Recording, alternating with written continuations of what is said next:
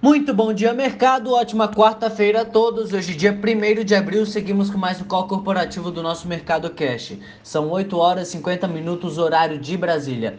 Índice S&P 500 Futuro indicando queda de 3,38% e o índice EWZ das ADRs de empresas brasileiras na Bolsa Americana indicando queda de 3,44%.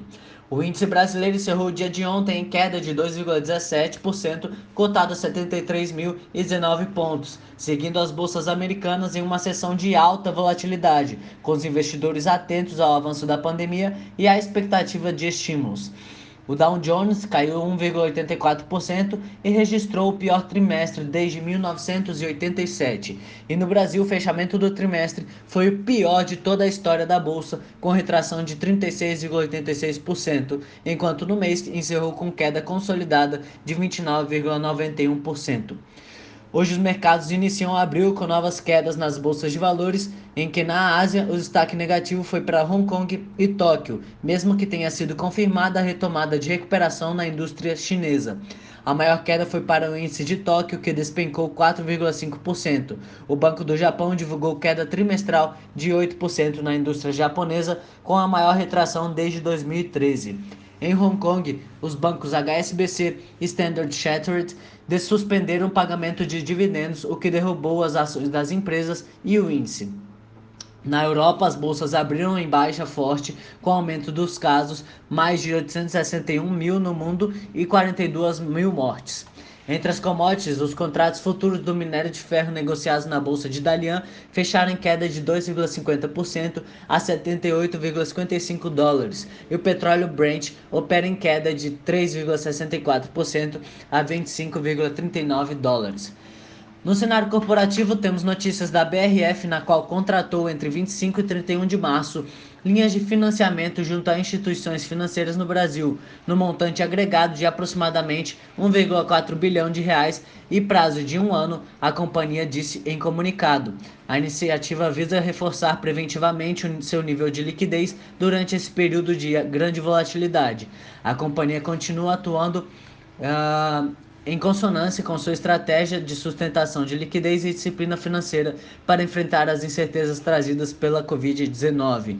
A, BR, a BRF informou ainda que a linha de crédito rotativo de até 1,5 bilhão, com prazo de até três anos, contratada junto ao Banco do Brasil em dezembro de 2019, ainda não foi desembolsada.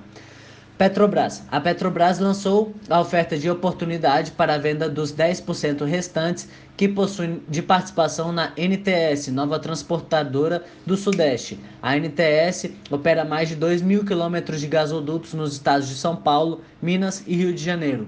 A empresa faz a ligação do, entre o gasoduto Bolívia-Brasil e várias distribuidoras regionais, como a TAG, transportadora associada de gás, que transporta o gás natural do Rio para o Nordeste.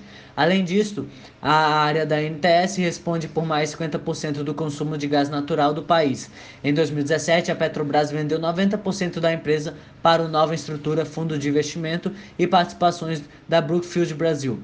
Em outro comunicado divulgado na noite de ontem, a Petrobras informou que iniciou a fase vinculante para a venda dos campos de gás natural de Lagosta e Merluza na Bacia de Santos. Segundo a estatal, os interessados em avançar no processo receberão, carta convite.